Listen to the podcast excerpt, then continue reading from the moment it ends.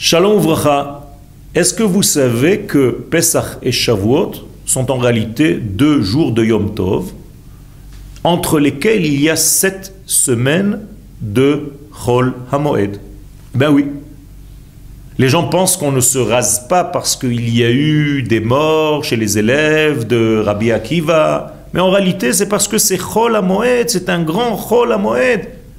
Et nous n'avons pas l'habitude de nous raser pendant Chol Hamoed.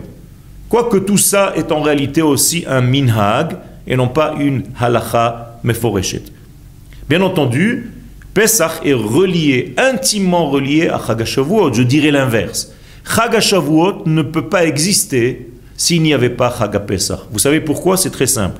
Mais tout simplement, si tu n'es pas sorti d'Égypte, comment est-ce que tu veux être indépendant? Et quiconque n'est pas indépendant, il ne peut pas recevoir la Torah. Donc la Torah n'est donnée qu'à ceux qui ont une indépendance de la pensée. Si vous voulez être un Talmid Racham, soyez libre dans votre pensée pour pouvoir acquérir les degrés de la Torah. Toda